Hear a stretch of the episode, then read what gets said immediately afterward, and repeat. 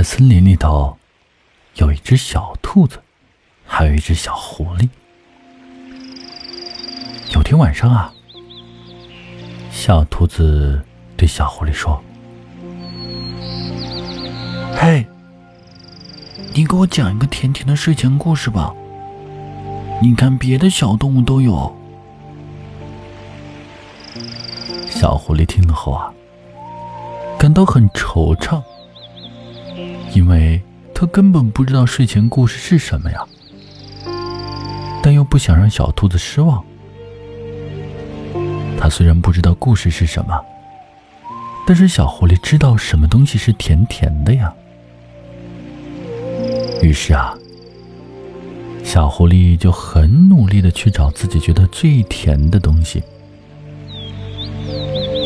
到了第二天，小狐狸从大象的瓜田里抱回来一个最大个儿的西瓜，然后问小兔子：“小兔子，这个甜甜的故事吗？这个是不是甜甜的故事啊？它甜的很呢。嗯，大象都说了，不甜不要钱。”小兔子看到这么大的一个西瓜。都快惊掉了大牙。可是啊，突然他又觉得小狐狸真可爱，居然都不知道什么是睡前故事。于是小兔子灵机一动，他想要看看小狐狸还会给自己带来什么睡前故事。于是啊，他假装失落的摇了摇头。小狐狸又立马跑去山上的清泉里，打回了一碗山泉水，然后问小兔子：“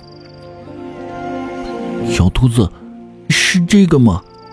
又冰又凉又甜。”小兔子又摇了摇头。小兔子说过啊，其他的小动物都有，那到底是什么呢？小狐狸摸着脑袋思考着：“哦，有了，肯定是公园里的老山羊做的棉花糖，所有的小动物都喜欢吃。”于是，小狐狸又跑去公园，让山羊伯伯做了一个最大的棉花糖。可是，当小狐狸把棉花糖拿回来的时候啊，小兔子依旧是摇了摇头。不死心的小狐狸思来想去，这甜甜的睡前故事到底是个什么东西呢？难道是小兔子最喜欢吃的胡萝卜吗？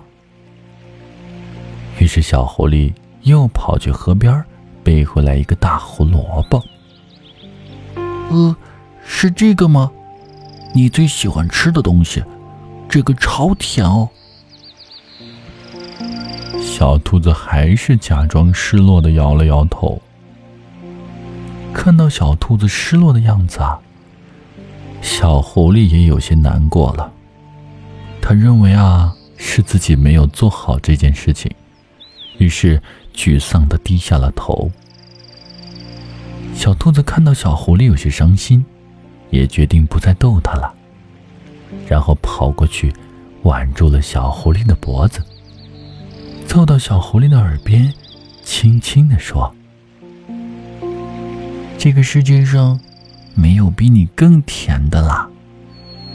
和你在一起说的每一句话，都是我听到过的最甜的睡前故事。